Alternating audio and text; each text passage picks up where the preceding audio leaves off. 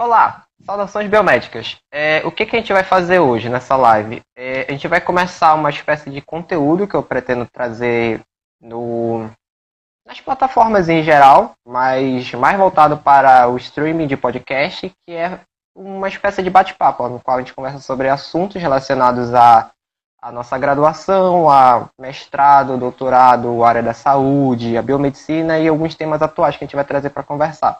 É um assunto sem roteiro, a gente só tem um tema principal, não tem roteiro nenhum. Esse é o nosso primeiro, digamos, é, é o nosso piloto. A gente vai ver o que, que a gente precisa melhorar, o que, que a gente precisa acertar. Ele vai ser realizado com os colaboradores da página e alguns convidados. Esse tema a gente vai trazer também mais futuramente num formato mais, mais acertado. Como falei, esse é o nosso primeiro teste.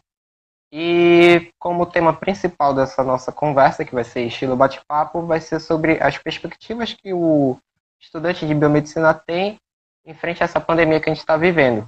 E como convidada eu trouxe a Larissa Bastos, que é uma das colaboradoras da página e também estudou comigo durante a graduação.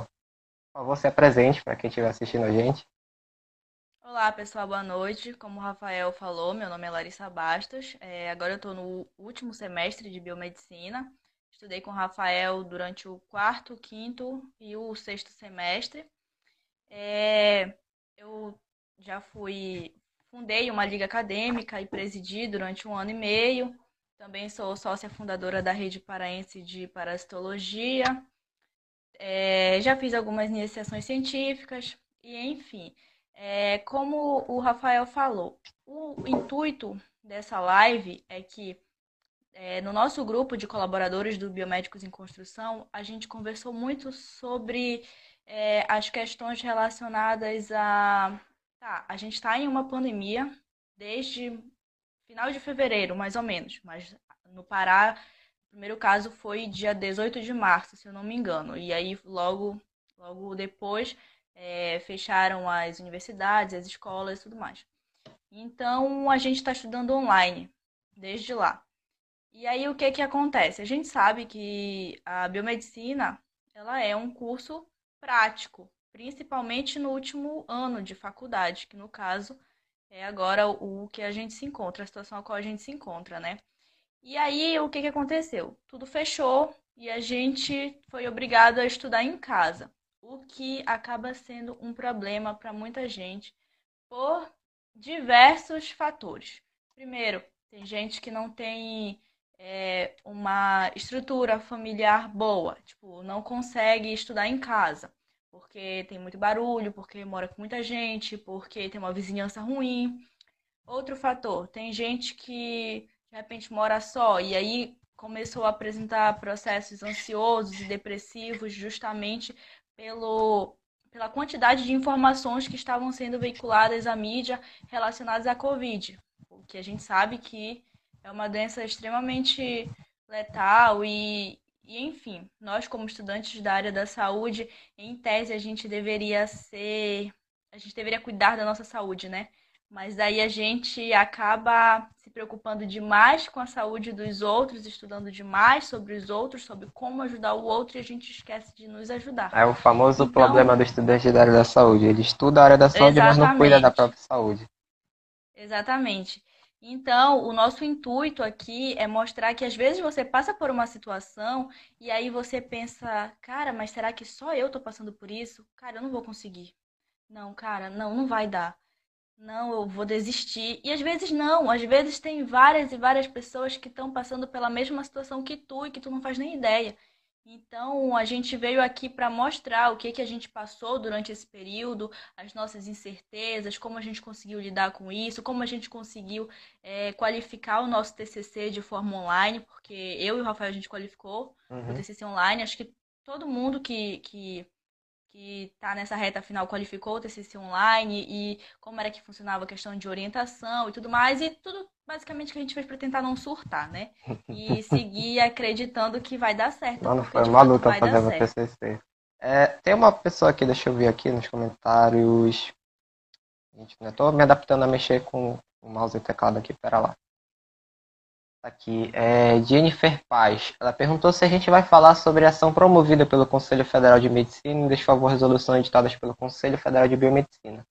É, o intuito dessa conversa que a gente vai ter aqui é, como eu falei, não tem um roteiro pré-estabelecido, é mais falar sobre essa, essa questão psicológica, é um bate-papo mais descontraído, mais, é, com mais liberdade. Então a gente pode chegar assim nesse assunto, mas ele não vai ser o foco, até porque eu não tenho conhecimento suficiente para falar sobre isso. Mas ele vai ser justamente um bate-papo que a gente pode sim chegar nesse assunto. É, outra coisa que, que, que, a gente pode focar, já que você estava falando, questão do TCC. Como foi para ti fazer o TCC? Como foi a questão da orientação? É, qualificar o pré-projeto para passar para a segunda fase, que é o TCC de fato. É, como foi apresentar online o TCC? Porque na de vocês foi, foi apresentação online, na minha nem teve, mas continue. É, no meu caso, como eu já tinha o tema do TCC bem antes de iniciar a disciplina de TCC1, uhum. porque foi um tema que eu trabalhei na minha primeira iniciação científica no Núcleo de Medicina Tropical aí da UFPA, é, no meu segundo semestre, que é o HTLV. Não sei se é, os nossos. A, a galera que está nos assistindo aqui tem conhecimento sobre o tema e tudo mais. E também não vou me estender para falar sobre isso, mas se alguém quiser saber mais alguma coisa, pode procurar no meu Instagram pessoal, pode me mandar um direct que aí eu respondo aquilo que eu souber, mediante meu conhecimento. Então, foi sobre HTLV, eu já tinha conhecimento do tema. Eu já sabia no que, que eu queria focar, eu já sabia a importância, e aí eu fui desenvolvendo. Mas, assim, como os professores ficaram muito sobrecarregados com a questão das aulas online, por darem aula para várias turmas e ter que ficarem se reinventando para manter o pessoal ali motivado, entre aspas, é, a minha orientadora, nós tivemos poucos, poucas reuniões online. Uhum. Eu acho que umas três reuniões só, isso já quase na véspera da gente qualificar o projeto. Então, é, eu e o meu grupo, que sou eu e mais duas, a gente basicamente desenvolveu o trabalho sozinha. A gente ia desenvolvendo, eu contei com a ajuda de outros professores também, não somente da minha orientadora, contei com a ajuda de alguns colegas que tinham trabalhado comigo lá no núcleo de medicina tropical, para poder conseguir fazer o, o projeto. Mas aí é, aconteceu uma situação muito difícil durante esse período, que foi a questão de que o meu tio faleceu, o irmão do meu pai faleceu, perto de um dos prazos, perto de um dos prazos de entrega da primeira fase do projeto, né? Só que é, já estava, a maioria das coisas já estavam prontas, então eu consegui levar, mas assim, foi muito difícil, foi, foi uma barra mesmo que a gente passou, é, porque teve a questão do falecimento dele, teve a questão do pico da Covid em Belém, tu ligava a televisão, era, era só morte, era, era o sistema de saúde superlotado, era o, o sistema funerário em colapso. Então, é, isso daí foi muito difícil. Porém, uhum. no final deu tudo certo, né? As coisas a gente sempre tem que acreditar que vai dar certo, por mais difícil que possa parecer naquele momento, acaba dando certo. Então, é, essa questão do TCC, ela foi um pouco mais tranquila para mim, porque eu já tinha conhecimento do assunto e eu não precisei é, exclusive totalmente da presença da minha orientadora, porque eu já tinha feito outros trabalhos com o tema, eu já tinha publicado artigo, eu já tinha, é, enfim, eu já tinha conhecimento sobre o tema, né? Então, para mim foi um pouco mais tranquilo, porém não foi fácil, né? Uhum. Nada é fácil na vida. É verdade. E aí, é, eu me lembro até que eu estava muito nervosa na véspera da qualificação, porque era orientadora e mais um professor da banca, e o professor era doutor em genética, que era justamente o foco do nosso, uhum. do nosso trabalho, é a, a imunogenética. É a imunogenética, daí eu falei.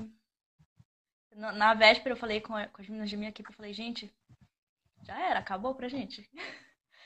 Aí, é, graças a Deus a gente tirou 10, mas assim, foi muito difícil levar nisso tudo, sabe? Porque quando tu estuda em casa, é uma realidade totalmente diferente. Tu estuda em casa, tu não tem o teu colega para tu conversar e falar, e aí, tu entendeu isso aqui? Não, eu não entendi. Será que tem como tu me explicar? Tu não tem o teu colega para te ajudar. Tu não tem a, o contato visual com o professor, tu vê o professor, mas o professor não te vê.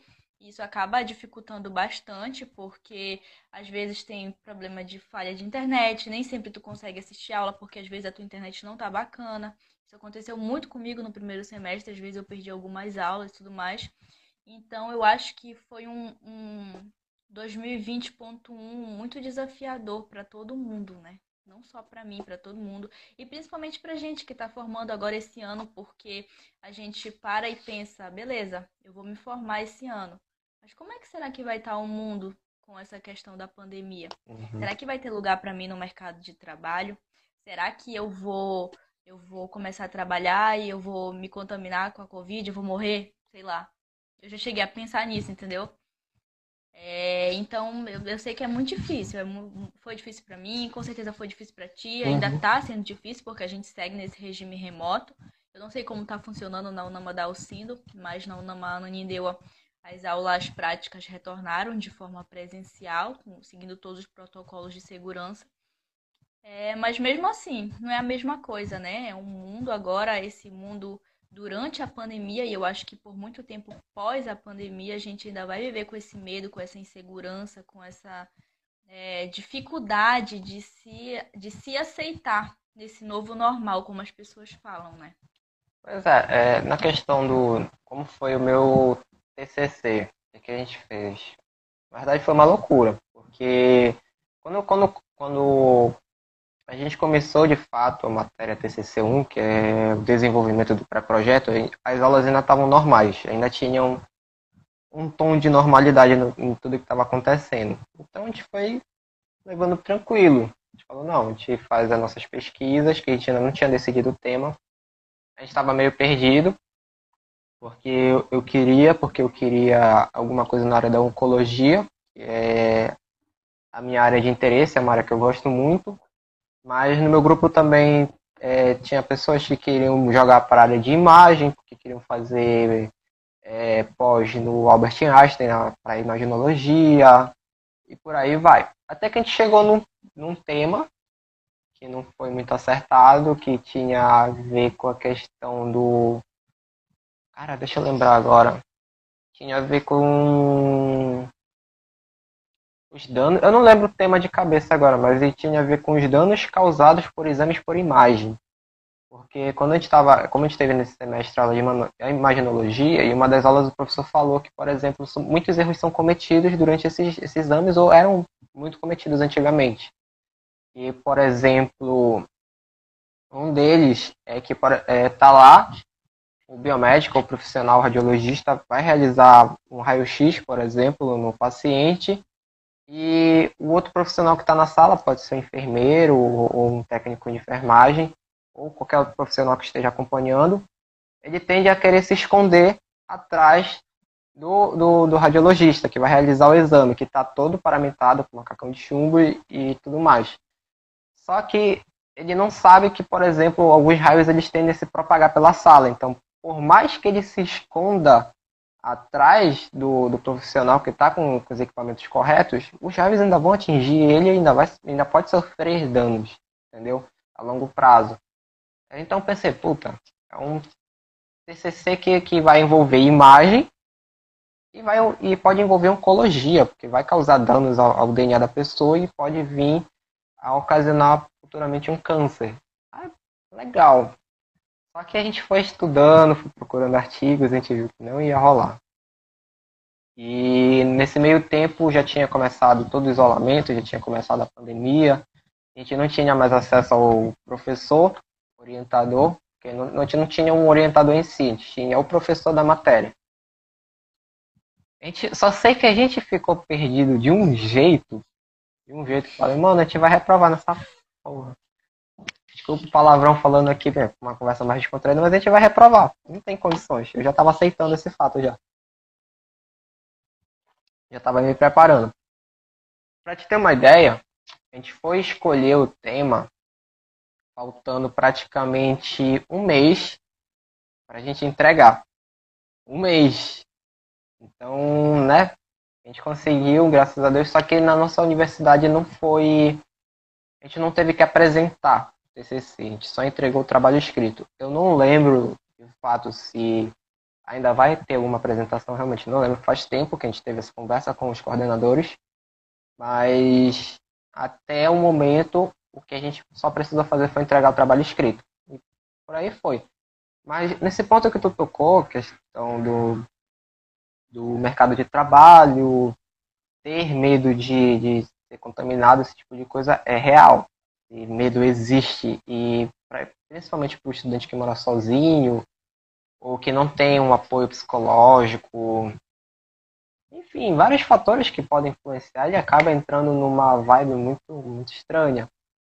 Porque essa questão de ser contaminado, eu só fico com medo de ser contaminado porque eu vejo, por exemplo, que ainda não se sabe quais são os efeitos colaterais que ele causa no corpo humano. E o que mais me causa medo é o fato dele danificar a capacidade respiratória da pessoa. Eu sofro de asma, eu tenho rinite, minha capacidade respiratória não é das melhores. Eu subo uma escada morrendo, como se eu fosse fumante há 40 anos. Se eu perder a capacidade que eu já tenho, eu vou morrer.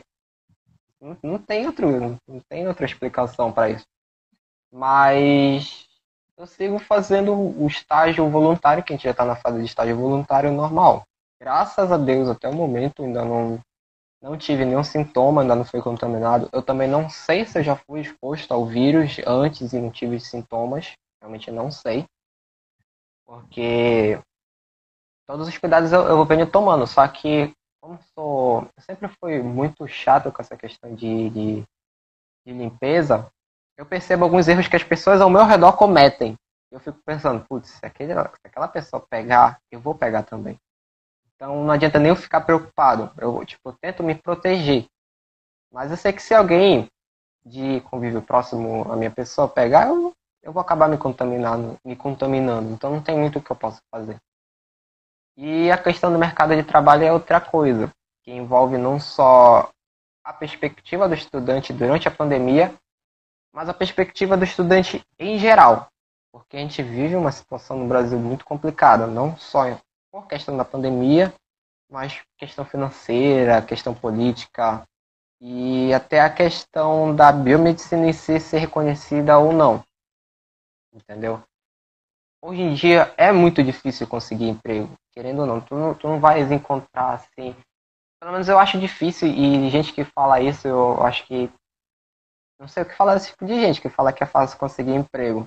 Que é só é, as pessoas se esforçar muito. Não é mais. Isso hoje em dia não é critério para te conseguir um emprego. Eu vejo muito ao redor. Com as pessoas que já têm emprego e que me contam como elas conseguiram, que isso não é critério. Então, tu encontra muito profissional medíocre conseguindo emprego em contrapartida pessoas que, que têm um nível de conhecimento altíssimo, que têm muito a contribuir com a sociedade e estão desempregadas. Entendeu? E isso me preocupa, me preocupa, porque eu não tenho ainda força. Eu falo abertamente com, com os meus amigos ou com os seguidores da página que eu falo abertamente que eu não tenho força psicológica ainda suficiente para lidar com essa situação. Às vezes eu tô, tô fico pensando, cara, será que eu vou conseguir um emprego na área que eu tô estudando, que eu tô quatro anos estudando? Será que eu vou conseguir um emprego nessa área? Isso pega o estudante de jeito, não, não só na questão da pandemia. A pandemia é um agravante, mas em geral, cara, eu acho que todo estudante passa por isso. Eu acho difícil um estudante não passar por isso. A questão que, que diferencia é se ele tem força ou não para lidar com a situação. Eu falo, eu não tenho. Às vezes eu fico numa, tipo, mano, o que, que eu tô fazendo da minha vida? Entendeu? Porque foi-se o tempo que graduação, tu ter ensino superior, era critério para te conseguir um emprego ou não. Já passou esse tempo. Eu nem vivi esse tempo, eu tenho que 22 anos. E quando eu nasci já não, não existia muito mais isso, entendeu? Pela história que me contam. E tem aquela questão do negócio que tu me falaste, que, que tem gente que tenta se medir pelo. Eu não sei como foi que tu falou, tenta se medir pelo ponteiro do outro. Como é que foi que tu falou? Que eu não... É, eu falei que tem gente que quer ajustar o seu relógio pelo ponteiro do outro. Isso. Ou seja, porque fulano fez, eu tenho que fazer também. Ah, porque fulano publicou, sei lá, três capítulos de livro durante a pandemia, mais cinco artigos, mais isso, e eu não publiquei nada, eu não fiz nada. Tá, mas cada um tem seu tempo, fulano tem o tempo dele, você tem o seu. A gente não, não pode não pode se medir pelo outro, porque não existe. Não, não tem como. Eu tenho uma forma de processar as coisas, tu tens outra, fulano tem outra e assim sucessivamente. Mas não é porque fulano publicou mais que eu, por exemplo, que isso faz do fulano mais inteligente que eu. Uhum. Muito pelo contrário, de repente chega, chega numa hora de, sei lá, de um concurso público para biomédico em alguma prefeitura aí. O fulano que publicou cinco artigos tinha o conhecimento teórico, mas de repente eu tinha o conhecimento prático. E aí consegui aplicar a minha vivência prática dentro daquela prova e passar e o fulano não. Me contaram uma história assim, eu não sei se eu posso contar, mas continua explicando que depois eu falo dessa história. Pois é, não, na verdade é isso. É que a gente, a gente tem muito essa mania, porque a gente vive rodeada de pessoas que são, sei lá, são pesquisadores excelentes. Uhum. Por exemplo, os nossos professores. Os nossos professores são pessoas excelentes, assim, são pesquisadores. Nossa, eu não consigo nem, nem qualificar, porque se um dia eu for 1% daquilo que eles são, eu já vou estar feliz. Olha só, e aí a gente e aí a gente vive naquele como se fosse um ciclo vicioso do tipo, ah, é, biomedicina não tem mercado de trabalho. A gente sabe que não tem. Né? O aluno, o egresso de biomedicina, é muito difícil ele conseguir um emprego na área de análises clínicas. Né? Uhum. Não estou falando que é uma regra. Não, não estou falando isso. Eu estou falando que pelas pessoas que eu conheço, com quem eu já conversei, eu sei que há uma dificuldade, até porque nossa profissão é uma profissão nova e enfim. É, e aí a gente vive esse ciclo vicioso de não ter é, um, não, não não ter assim uma perspectiva para depois da formatura, porque a uhum. gente é induzido lá no nosso ensino médio de que o fato da gente ter um ensino superior vai fazer da gente uma pessoa bem-sucedida no futuro. Eu acho que não, é assim. que não é nem tanto o ensino médio, eu acho que é a, a, a própria a nossa família Isso. também, as pessoas próximas a gente, mas assim, para quem fez cursinho, sabe que essa é a metodologia do cursinho. Você tem que passar nesse curso porque esse curso ele vai te dar dinheiro e isso. Pois é, isso que é o mais pesado, é que a, a, população, ela, o ser humano si, ele tende a associar felicidade ao dinheiro. Eu não estou dizendo que dinheiro não traz felicidade. Dinheiro traz muita felicidade, inclusive eu precisando. Mas é questão assim, eu tenho, eu tenho o pensamento de que eu só quero o suficiente para não ter que me preocupar financeiramente. Eu não, eu não pretendo ser aquele cara assim, multimilionário, cheio de carro. Não, cara. Poxa, a gente vive tão pouco, para que, que eu vou querer tudo isso? Não vou nem poder aproveitar tudo. Mas eu penso assim, eu quero o suficiente para poder é, me manter bem, ter uma qualidade de vida aceitável, entendeu? E e a população em geral acaba botando essa pressão. Fala, não, se tu tiver o teu currículo de ensino superior, tu vai imediatamente ter teu emprego, tu vai ter muito dinheiro, vai viajar, vai fazer um monte de coisa. Não é assim.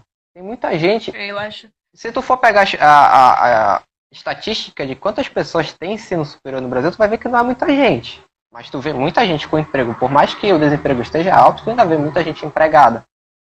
E, e vivendo bem.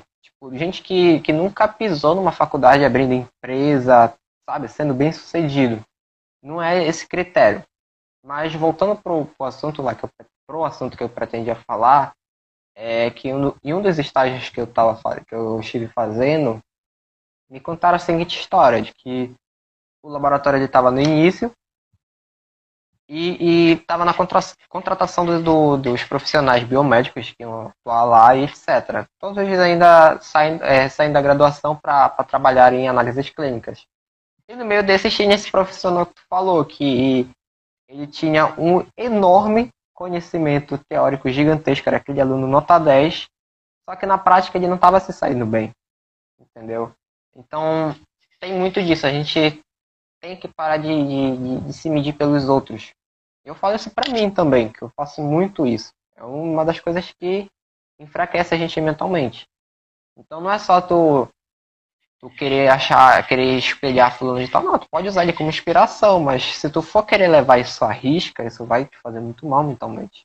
Isso eu digo por experiência própria, tu tens que ir no teu tempo, fazendo as coisas conforme elas vão acontecendo, que aí sim tu vais progredindo no teu tempo e assim por diante.